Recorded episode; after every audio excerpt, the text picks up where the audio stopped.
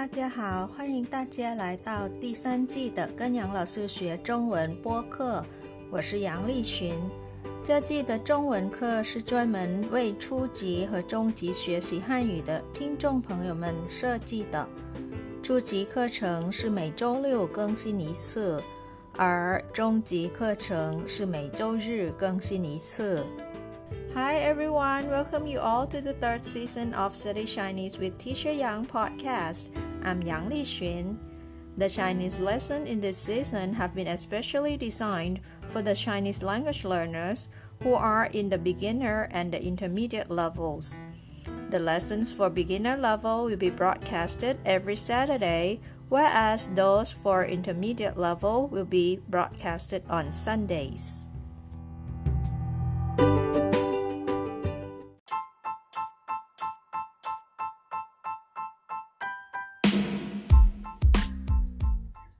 Today, I'll take you to conquer the peak of Emei San on Mount Emei. I'll share my diary on my one day trip to Mount Emei. You get to hear my experience in details as if you were joining me in this journey.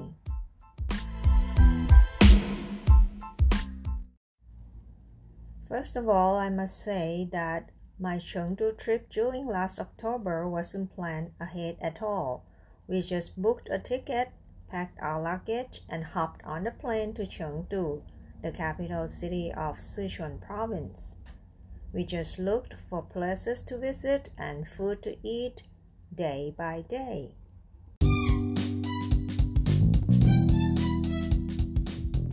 And definitely the trip to Emeisan wasn't also well planned. I just looked at some reviews from YouTube about this mountain a day before I went there. All I know is that the monkeys there are wild, the view is beautiful, and there is a holy Buddha statue that must be worshipped.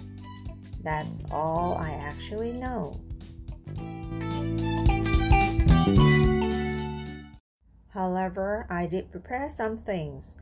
Let's see what I've prepared for this journey to Emeishan or Mount Emei. What were the things we prepared before our trip to Mount Emei, which is nearly 3,100 meters above sea level? Here they are. The first thing that we prepare is white towel, white towel or coat. Next one, Dengshan Xie, we bought these shoes especially for this trip. Climbing shoes, Dengshan Xie, and we've got this one already. Dengshan Zhang, Dengshan Zhang, climbing stick. Next one, Shou Tao, gloves. Shou Tao. And we have the hat ready, Mao Zi, Mao Zi, hat. And this is the most important thing that we shouldn't miss. 饮食,饮食, food and drinks. Last but not least, we need a strong body before we go to Emei Shan or Mount Emei, which is 强壮的身体 in Chinese. 强壮的身体 strong body. So these are all the things that we prepare.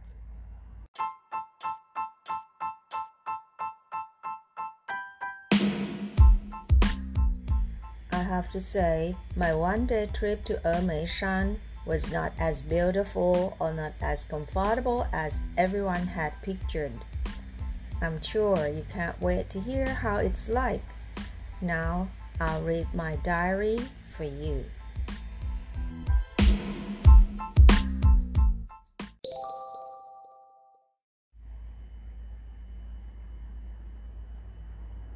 My diary one day trip to Mount Emei, Chengdu City, Sichuan Province, 10th October 2023 by Teacher Yang. We started our journey from our accommodation at around 8 a.m., taking the subway line 2 from Yuanmin Gongyuan Station to Chengdu Dong Kezhan or Chengdu East Railway Station.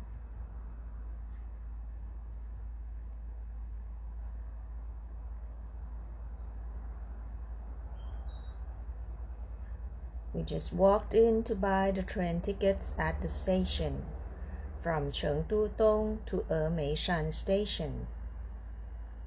This is the price of one-way ticket.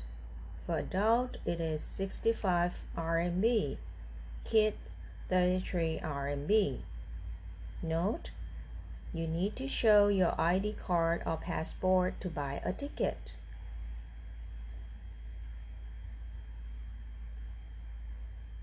The train leaves at 9:37 a.m. Oh, we are running out of time. We grab a quick breakfast from a convenience store nearby and run.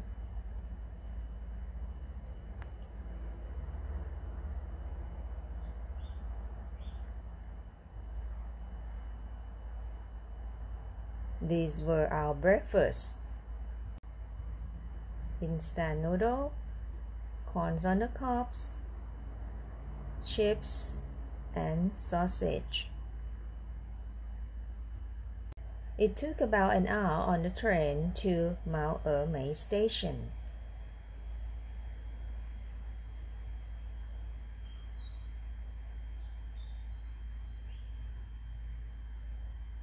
This is the station just before Emeishan station, two station before. Leshan Zhan. Another nice mountain to visit, Leshan.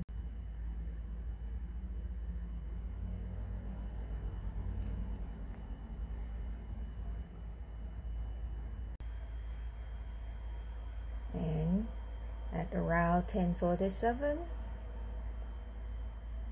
on the train number C6303 the next station is uh, Emeishan. Here we are, Emeishan Station or Emeishan Zhan.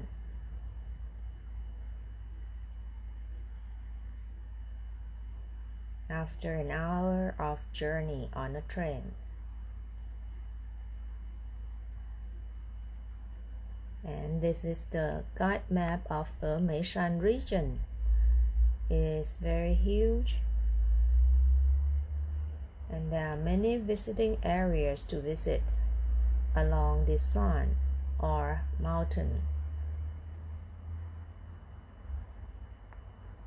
You can take two days to visit all these places around the mountain. But we arrived the railway station almost 11 o'clock already or 12 o'clock already before we get to the sightseeing bus. So we have around only half a day to visit this place. Where to go? So our destination is the peak of the mountain. We need to buy a ticket for the sightseeing bus to go up on the mountain to take the cable car. This is the price list of sightseeing bus. Ticket for the whole mountain round trip 90 RMB per person. Ticket for half mountain round trip 40 RMB per person. For the entrance fee for high season, full ticket is 160 RMB, and for low season during um, 15 of December to 15 of January, it is 110 RMB. Half ticket, 80 RMB for high season and 55 for low season. Half price for the kids and of course you need to show your ID card or passport to buy a ticket. As always. Alright we got the bus ticket we got the entrance ticket. We are ready to get on the bus. Here are the tickets. The ticket is valid for two days. The last bus up the mountain is at 5 p.m and the last bus down the mountain is at 6 p.m. So we need to make it to the last bus if we want to get down from the mountain. and get back to our hotel.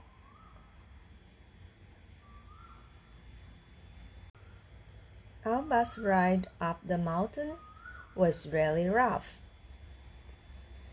We've got the seats in the last row, winding path 180 degree turns in succession.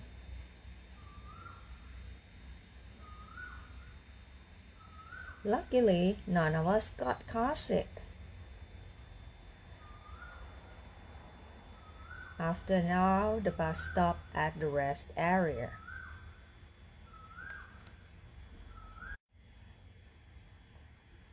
Some went to the toilet and some bought something to eat. The most popular snacks that I've seen that people eat is boiled corns on the cobs, boiled potatoes, and roasted sweet potatoes. The price is higher than downhill. Like one corn on the cobs is around 10 RMB. I bought these cobs at the railway station. It cost me 7 RMB, but it is even cheaper elsewhere.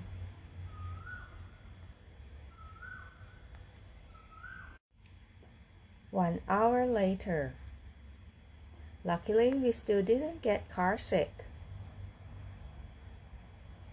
After we got off the bus, it's time to climb the mountain.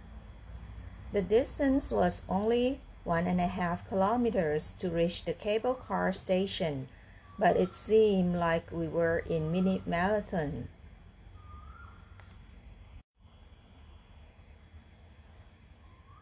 The weather up there was very foggy.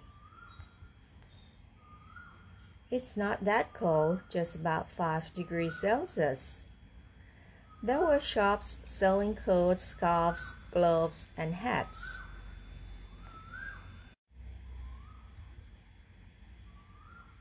Along the way, there they are. The monkeys from Mount Emei, which are well known for their wildness and naughtiness. Have a look.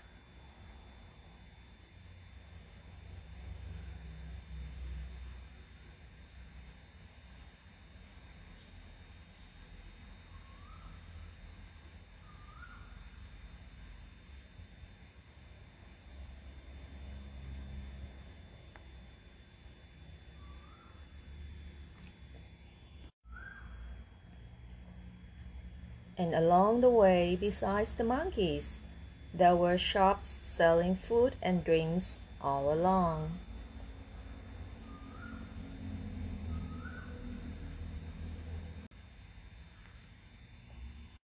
So, if you're hungry, it's not hard to find something to eat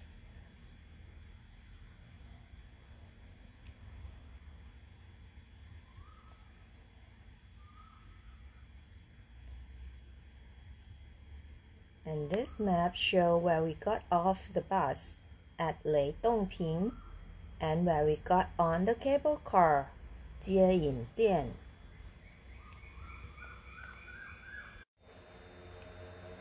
We've got to buy the cable car ticket and the price list for the uphill journey it is 65 RMB per person. Downhill journey it's 55 RMB per person.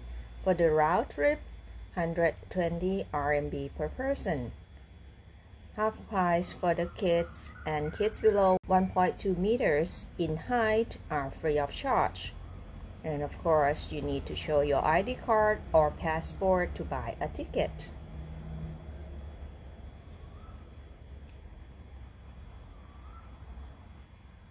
It took us a long time to wait in lines to get on the cable car, so Small tips for you go to the toilet before you queue up.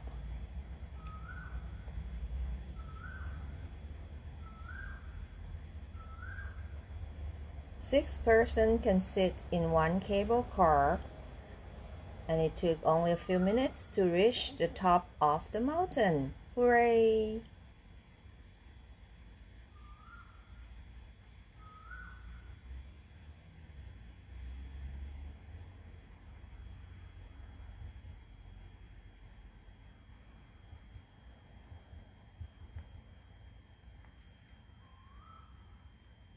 Jinding Peak was our destination.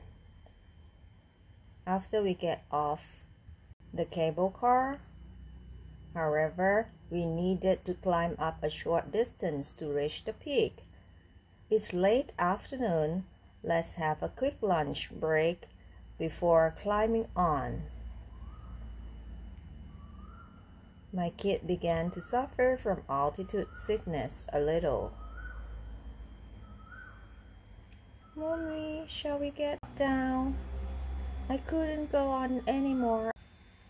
I didn't want to go on anymore. My dear, we come up this far. Let's get up a little bit more. And we go down. Alright?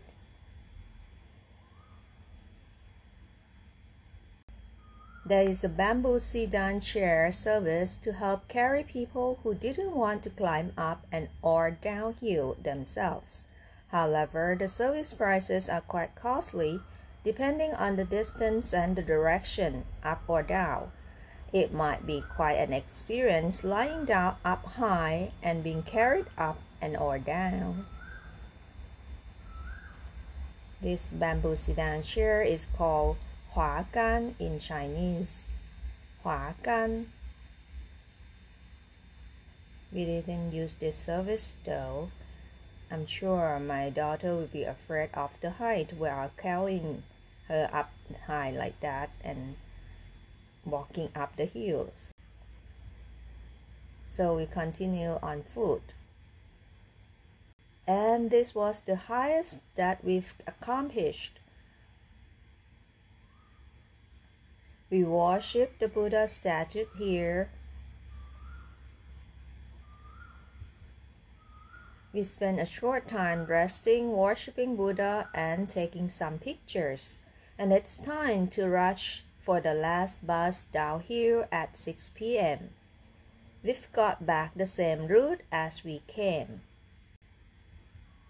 Climb down, waiting in line for cable car, walk down for about 1.5 kilometers, hop on the last bus downhill. There were many people getting carsick in the bus. It took about two and a half hours on the bus, and we arrived at Emeishan railway station. We took the train back to Chengdu East Station, and it took for another one hour took subway from Chengdu East to Yuanmin Gongyuan station where our accommodation is. Not yet. We had our dinner near our accommodation at about 10 p.m. And we got to our accommodation at about 11 p.m. Good night, guys. In the end, I like to say our trip this time was not planned ahead of time even though we didn't get to go around the mountain, even though we didn't have time to enjoy the scenery, even though we didn't get to the top to walk around the Buddha statue as intended. We cherish all the experiences we've got. Our perseverance and strength to be admired, for our ages combined are more than a hundred already. We've made it, and we will go on our journey together if we got the chance to. Until then,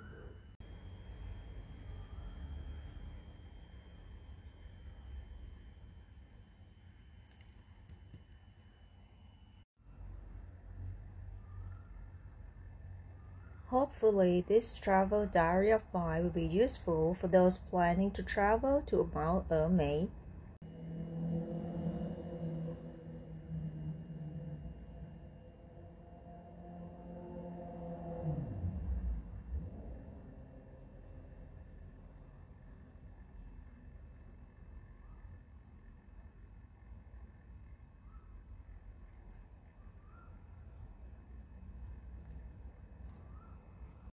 And before we say goodbye, I've got some news to inform you.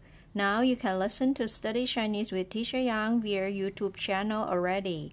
I've put a link in the description box of every episode. Please check it out. And please also press like, share, subscribe and the bell for me as well. And as always, you can send your comments to my old email address provided in the description box as well. I'll be very happy to hear from you.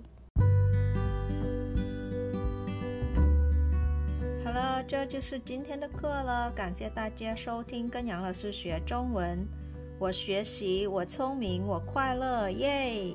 I study, I'm smart, I'm happy, yay! Thank you for listening. See you all next time. Bye. 下次再见。